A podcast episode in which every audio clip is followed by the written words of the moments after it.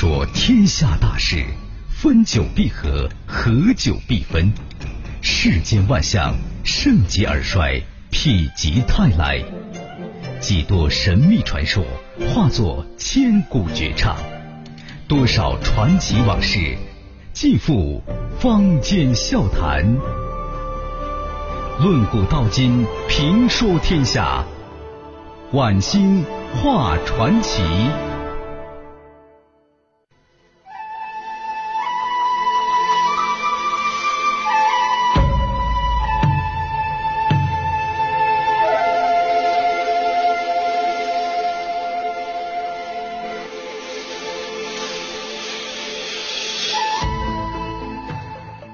这里是晚星话传奇节目，我是晚星。您先听一段录音。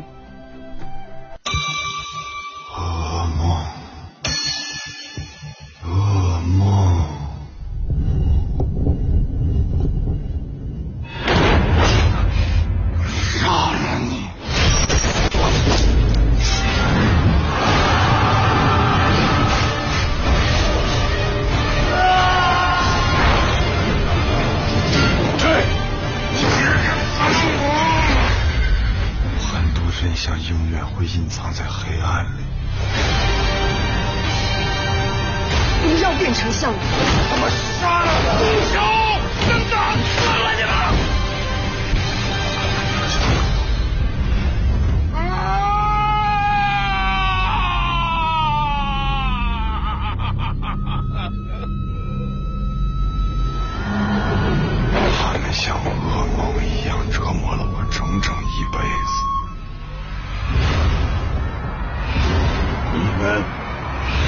将来都是他们阶下酒。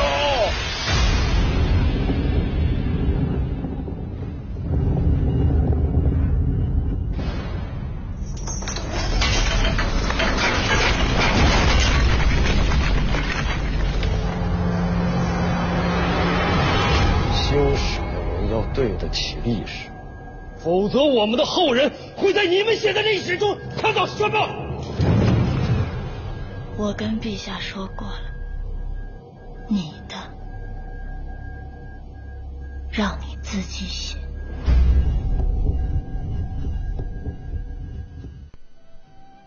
没错，您猜对了，大片儿《王的盛宴》的片段，就像一首经典的老歌，听一千次也不会腻。鸿门宴这个老故事，从史料、小说、剧本、戏剧、电影乃至学生课本，也已经被说过好几百次了，但每次依然是回味无穷。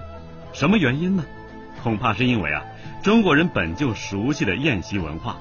又融合进了权力、刺杀、欲望、阴谋，在一个不足一百来平方米的现场高度碰撞、挤压，时刻准备着爆炸。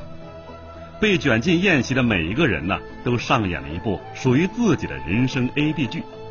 然而，席霸人散，酒空，眼倦而思，又只不过是历史沧海的一笑而已。我们看鸿门宴，表面是项羽、刘邦勾心斗角。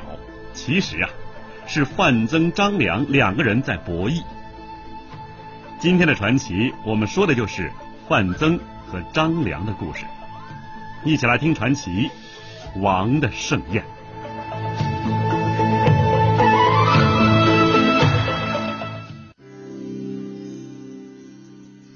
什么是传奇？他说：“您传，越传越神，传着传着，这事儿。”就齐了。这里是晚星画传奇，欢迎您继续收听。继续收听。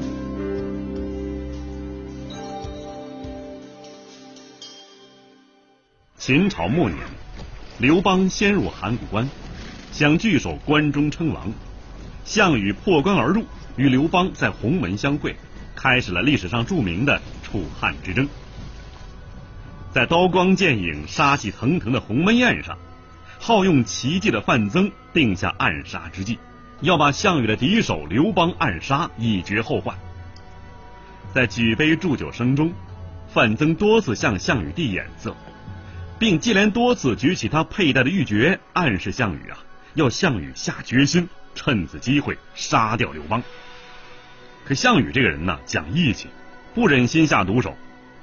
此刻范增是非常着急啊，连忙抽身离席，把项羽的堂弟项庄找过来，面授机宜，要他呀到宴会上去敬酒，以舞剑助乐为名，趁机刺杀刘邦。鸿门盛宴，愿无此戒，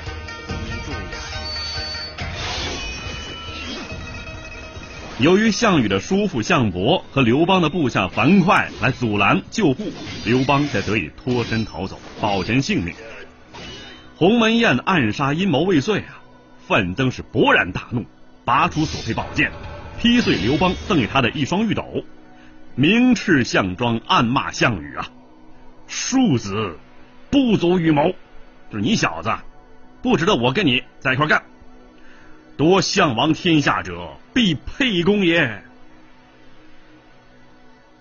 关于范增，苏轼啊曾经写过一篇充满遗憾之情的《范增论》，结尾处苏轼还是禁不住大呼啊：“一人杰也。”这位人杰却有些大器晚成，《史记》啊这么描述他：居巢人范增，年七十，素居家，好奇迹。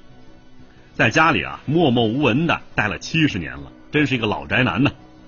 可能就是你身边呐一个喜欢出点小主意的小老头，但是有一天却忽然热血了。为什么呢？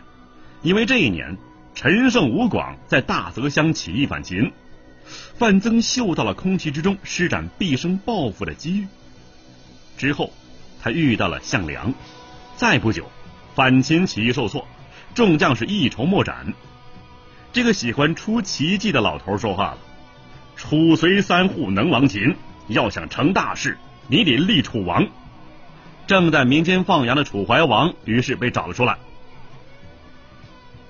让我们回到苏轼的《范增论》，对于范增最大的遗憾，苏轼这么写：“增年七十，合则留，不合则去，不以此明序就之分，而欲一语以成功。”比翼，这意思是啊，已经七十岁的范增遇到正是血气方刚却又个性古怪的项羽，是一场悲剧。范增的错在于啊，在感觉不合的时候没有果断离去，归隐山水之间。范增对项羽，我们看到了三次执念发作的大骂：一是鸿门宴后骂项羽啊，庶子不足与谋；二是荥阳之战，项羽想和解，范增怒言呐。今世佛去，后必悔之啊！你后悔去吧。三呢是项羽助陈平离间之计，要赶走范增。范增一闭眼，叹道：“天下事大定矣，君王自为之。你好自为之吧你。”他的梦想都随着傻乎乎的项羽一起幻灭了。对项羽，他是尽心尽责，恨到牙痒痒，却死不放手。这也是命运在作怪呀。说完了范增，该说一说张良了。张良，字子房，汉高祖刘邦的谋臣，秦末汉初时候的杰出军事家、政治家，汉王朝的开国元勋之一，汉初三杰之一。这三杰啊，张良、韩信、萧何，以出色的智谋协助汉高祖刘邦在楚汉之争之中，最终夺得天下。等大功告成之后啊，张良是及时功成身退，避免了韩信、彭越等鸟尽弓藏的下场。张良的祖籍是河南，是秦末汉初的谋士大臣。秦灭韩之后啊，他在博浪沙狙击秦始皇魏仲，逃至下邳，得太公兵法，深明韬略，足智多谋。秦末农民战争之中，聚众归刘邦，为其主要智囊。楚汉战争之中，提出不立六国后代，连接英布、彭越、韩信，封韩信为齐王，彭越为代王等策略，又主张追击项羽，歼灭楚军，为刘邦完成统一大业奠定坚实基础。刘邦称他呀是运筹帷幄之中，决胜千里之外。那么这句话呢，也随着张良的机智谋划、文韬武略而流传百世。汉朝建立的时候，封刘侯。后功成身退，千古流芳。看古今中外，说喜怒哀乐，讲悲欢离合，道世间百态，晚星画传奇。张良啊，他出生于贵族世家，祖父连任战国时期韩国三朝宰相，父亲张平继任韩国二朝宰相。至张良时代啊，韩国已经逐渐衰落，亡于秦。韩国的灭亡使张良失去了继承父业的机会，丧失了显赫荣耀的地位。所以说，他是心存亡国亡家之恨，并且把这种仇恨集中于一点，那就是反秦。张良到东方拜见沧海军，共同制定谋杀行动计划。他找到一个大力士，为他打制了一只重达一百二十斤的大铁锤，然后呢，差人打探秦始皇东巡行踪。按照君臣车辇规定啊，天子是六驾，也就是说，秦始皇所乘的车辇是六匹马拉的，其他大臣四匹马拉的。刺杀目标就是那个六驾马车。公元前二百一十八年，秦始皇东巡，张良很快得知啊，秦始皇的巡游车队即将抵达阳武县，于是张良指挥大力士埋伏在到阳武县的必经之地古博浪沙。不多时，远远看到三十六辆车由西边向博浪沙行走过来，前面是鸣锣开道，紧接着是马队清场，黑色旌旗仪仗。走到最前面，车队两边大小官员是前呼后拥。见此情景，张良与大力士确定是秦始皇的车队抵达了，但所有车辇全是四驾呀，分不清哪一辆车是秦始皇的座驾。只看到车队最中间的那辆车呀是最豪华。于是张良指挥大力士向这个车击去。一百二十斤的大铁锤一下子将乘车者击毙倒地，张良趁乱钻入芦苇丛中逃离现场，而张良找到的那个大力士却被秦军杀死了。但是啊，被大力士击毙的是副车，秦始皇因为多次遇刺，早有防范了，所有车辇全部是四驾，时常换乘坐驾。张良自然很难判断哪辆车中是秦始皇啊！秦始皇于是幸免于难。但是秦始皇对此事是十分恼怒，虽然下令全国缉捕刺客，但是大力士已经死了，又不知道另外一位刺客是谁。张良得以是逍遥法外，后来不了了之。但是古博浪沙从此是一举成名。张良锤击秦王未遂，被悬榜通缉。不得不隐姓埋名，逃匿于下邳，静候风声。一天呐，张良是闲步沂水桥头，遇见一个穿着粗布短袍的老翁啊。这个老翁走到张良身边，故意把鞋脱落桥下，然后非常傲慢的差使张良：“那谁，那小子，下去把鞋给我捡上来。”张良非常愕然呢，很惊讶，但还是强忍心中不满，违心呐。替他取上鞋来。随后呢，这老人又翘起脚来，命令张良呢给他穿上。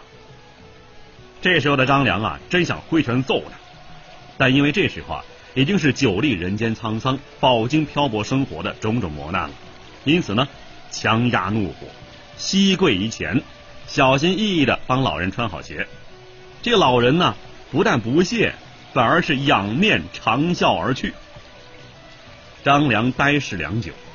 只见那老翁走出离去之地，又返回桥上，对张良叹曰：“孺子可教也。”哎，这词儿就从这儿来的，并且呢约张良啊，五天之后的凌晨再到桥头相会。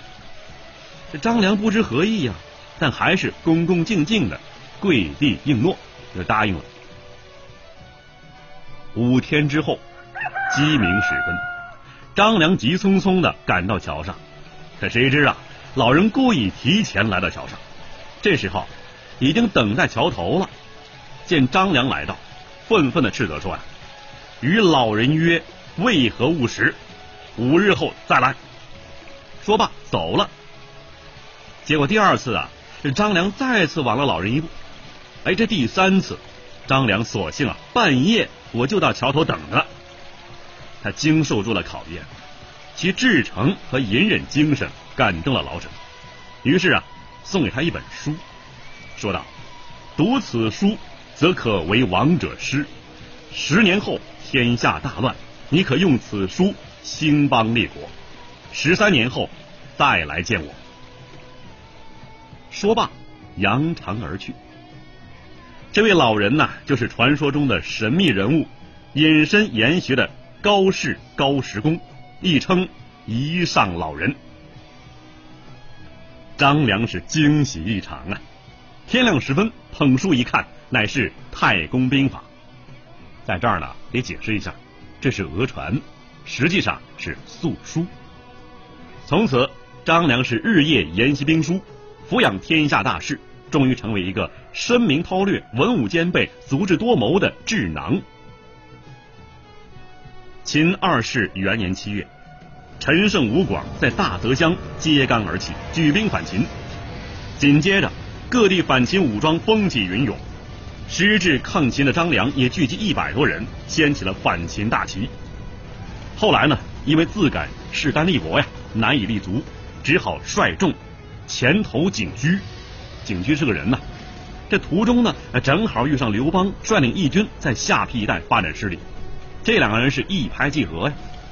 张良多次以太公兵法，也就是素书啊，尽说刘邦，刘邦多能领悟，并且呢，常常采纳张良的谋略。于是，张良果断的改变了投奔景驹的主意，决定跟从刘邦。作为士人。深通韬略固然重要，但施展谋略的前提，则是要有善于纳谏的民主啊。这次不期而遇，张良转舵民主，反映了他在纷繁复杂的形势之中清醒的头脑和独到的眼光。从此，张良深受刘邦器重和信赖，聪明才智也有机会得以充分发挥。这一年的年底，楚怀王命刘邦、项羽分兵伐秦。并且约定啊，谁先入关进咸阳，谁便可以立而为王。刘邦啊，取道颍川、南阳，打算从武关进入关中。秦二世三年七月，刘邦率兵攻占颍川。那么这时候啊，秦二世已经被赵高杀了。仅仅做了四十六天秦王的子婴，眼见义军兵临城下，大势已去，只好四绳祭境，乘。素车白马，捧着玉玺符节，开城出降。